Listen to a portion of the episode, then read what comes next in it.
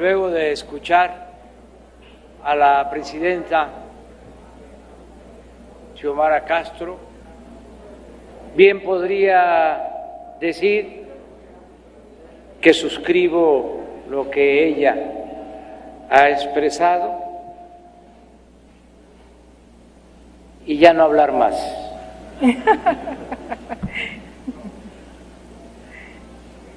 Diría, si acaso, he dicho. Muchas gracias. Pero traigo un escrito y eh, lo cierto es que me da mucho gusto estar en Honduras con este pueblo hermano y estar con la presidenta Xiomara Castro, una mujer con convicciones, con principios, con ideales, una mujer ejemplar. Me da mucho gusto estar entre ustedes cuando la esperanza se ha fortalecido en nuestros respectivos países y ambos se encuentran bajo una clara orientación progresista a favor de la soberanía y el bienestar para las clases populares y subrayo en contra de la corrupción. Nuestro empeño tiene bases firmes y compartidas en los territorios de México y de Honduras, floreció la gran civilización maya, heredera de la Olmeca, en un tiempo en el que las fronteras no habían sido inventadas y Mesoamérica era un mosaico de culturas emparentadas. Es claro que hubo vínculos e influencias entre Teotihuacán y Copán, y que era junto con Tikal, Calakmul y Palenque, me refiero a Copán, uno de los cuatro señoríos más poderosos de esta región. Hoy, gracias a los descubrimientos de los arqueólogos, se han podido descifrar los glifos de las estelas y otros monumentos y leerlos con cierta fluidez para asomarse a una historia de complejos equilibrios, conflictos y cooperación entre esas sociedades. La invasión española fue igualmente cruel en Honduras y en México, y las guerras para conquistar ambos territorios se entremezclan desde que Cristóbal de Olid traiciona a Hernán Cortés y este organiza una expedición desde la ya vencida Tenochtitlán para castigar al desleal. Pero cuando llegó a Honduras, de Olit ya había sido asesinado por otros españoles. Tanto en México como en Honduras y en Guatemala, la resistencia indígena empezó desde la llegada misma de los invasores europeos. Durante tres siglos, el despiadado dominio colonial llamó vasallos a los indígenas y esclavos a los africanos, secuestrados y sojuzgados en este continente, pero trató a ambos con crueldad semejante. Para fines del siglo XVI aparecieron en los litorales del Caribe y del Golfo de México nuevas desgracias, las guerras entre potencias europeas y la piratería en la costa atlántica centroamericana, las resistencias indígenas en contra del dominio español se desarrollaron de manera singular debido a las constantes incursiones de fuerzas inglesas con las que misquitos y zambos solían establecer alianzas. En los procesos de independencia tuvo un papel de primer orden José Cecilio del Valle, un hondureño resuelto impulsor del principio de autodeterminación, quien fue diputado en el primer Congreso del México Independiente. Fue nombrado en ese Congreso vicepresidente. Desde allí se esforzó en demostrar la ilegitimidad de la anexión de Centroamérica al imperio mexicano. Decía, la unión con México es nula, porque la voluntad general de los pueblos es la que debe determinarlo. Y esta voluntad solo puede expresarse por un Congreso formado de diputados elegidos por los mismos pueblos. Y en efecto, la anexión había sido decidida por una pequeña élite, una camarilla de oligarcas, sin consultar a las sociedades. Agustín Iturbide lo hizo encarcelar porque pensó que el prócer hondureño conspiraba contra él. La entereza de Del Valle quedó plasmada en las palabras que pronunció cuando le avisaron que estaba a punto de ser capturado y le recomendaron que huyera. Cito textualmente lo que dijo, que huyan quienes son reos ante la ley, los que han cometido delitos y son positivamente criminales. Yo no conozco el crimen, yo soy hombre de bien y respeto la virtud. El 27 de agosto de 1822 y el 28 de febrero del año siguiente, José Cecilio del Valle permaneció detenido en el convento de Santo Domingo, en la capital de nuestro país, donde se dedicó al estudio.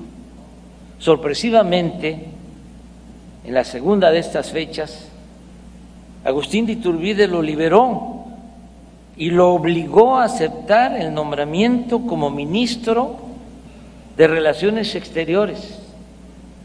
Para entonces, el efímero imperio de Iturbide estaba en sus últimos momentos. No podría, desde luego, dejar de mencionar a otros ilustres próceres de esta hermana nación de Honduras. El general Francisco Morazán,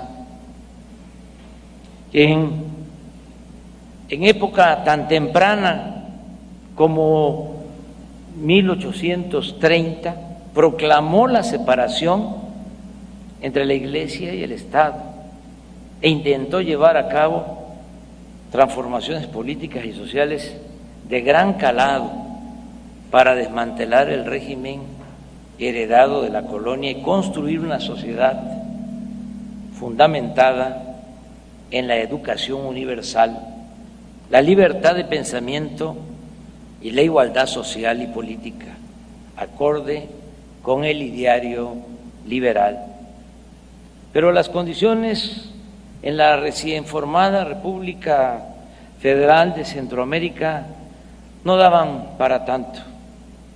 El prócer se adelantó a su tiempo y el noble y meritorio empeño de Morazán por hacer realidad los principios de la libertad, la igualdad y la fraternidad se disolvió conforme el propio país se desmoronaba para dar paso a cinco repúblicas independientes. El resto del siglo XIX se asemeja en nuestras naciones porque transcurrió en guerras civiles entre centralistas y federalistas o entre liberales y conservadores y entre múltiples intervenciones extranjeras fuera de Estados Unidos o de otras potencias europeas. Y como no debo extenderme en estas evocaciones históricas, paso por encima del siglo XX para centrarme en la actualidad. Como señalé al principio, los gobiernos de Honduras y de México comparten hoy visiones y propuestas para dejar atrás la larga noche del neoliberalismo, un periodo caracterizado por la dependencia, el autoritarismo, la impunidad, la desigualdad, la corrupción y la descomposición social. Presidenta Castro, compañera Xiomara, los pueblos de México y Honduras se han manifestado por el ejercicio pleno de la soberanía, la honestidad en el gobierno y el imperio de la justicia, especialmente para los más marginados, las mujeres, los pueblos originarios, los campesinos y los asalariados, los que han sufrido violencia, explotación y opresión durante cinco siglos. Los infortunios causados por las políticas económicas oligárquicas han tenido entre sus consecuencias más trágicas la ruptura del tejido social y la emigración forzada de millones. Es este un fenómeno que ha causado devastación en nuestros países, ha despoblado nuestros campos, ha provocado la separación desgarrada de familias y ha lanzado a incontables migrantes a vivir los peligros de la larga travesía quienes logran completarla enfrentan en tierras extranjeras persecución policial, discriminación y racismo. El ejercicio de la libertad de tránsito es sagrado, pero es intolerable el que muchos se vean forzados a abandonar su lugar de origen por hambre por inseguridad o por total carencia de horizontes de vida. Esta clase de migración obligatoria, como usted lo ha señalado, y masiva, es un fenómeno que involucra a los países de origen, a los de tránsito y a los de llegada y la única forma de resolverlo es mediante el entendimiento y la cooperación multilateral. Por eso, en México mi gobierno está empeñado en un proyecto de desarrollo y generación de bienestar para arraigar a la tierra a quienes hoy no tienen otro remedio que abandonarla. Pero además, de punto de partida, somos territorio de tránsito y estamos conscientes del sufrimiento y el riesgo que ese tránsito representa para muchos hermanos hondureños, guatemaltecos, salvadoreños y para todos los ciudadanos de otros países. Por eso hemos venido insistiendo en la pertinencia de aplicar en Centroamérica programas sociales como los que nosotros hemos estado aplicando desde hace tres años con buenos resultados en nuestro país. Para ello no basta la voluntad de los latinoamericanos, necesitamos además que Estados Unidos se involucre de manera clara en la solución de un problema que también le afecta y que contribuya a financiar esos programas. En El Salvador ya se están aplicando dos, Sembrando Vida y Jóvenes Construyendo el Futuro, y acabamos de suscribir el acuerdo aquí en Honduras para lo mismo, para que se apliquen estos dos programas. Aquí ya están eh, protagonistas de esos programas, de Sembrando Vida y de jóvenes construyendo el futuro. Vamos a continuar con estos programas y queremos hacerlos masivos y lograr que beneficien no a decenas de miles, sino a cientos de miles o a millones de personas. Requerimos por eso que el gobierno y el Congreso de Estados Unidos aprueben los fondos necesarios. Hablamos de unos cuatro mil millones de dólares, que fue lo que el presidente Biden ofreció aportar para el desarrollo en el sureste de México, en Guatemala, en Honduras y en El Salvador. Este es un asunto en el que mantenemos una atención constante. El 29 de abril tuve una conversación con el presidente Biden y en ella volvimos a revisar la cooperación bilateral para el desarrollo de Centroamérica, en especial de Honduras. Incluso me mencionó que estaban analizando la posibilidad de garantizar visas de trabajo para hondureños. Lo expresó también para otros países de Centroamérica, pero me llamó la atención que mencionó de manera enfática Honduras.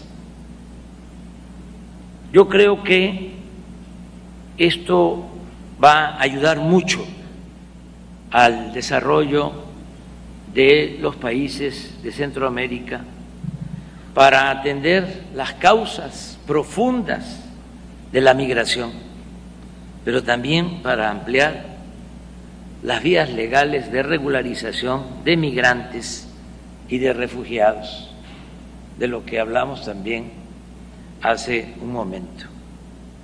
Compañera Xiomara Castro, amigas y amigos hondureños, sembremos o mejor dicho, sigamos sembrando fraternidad, allí donde hay desesperanza.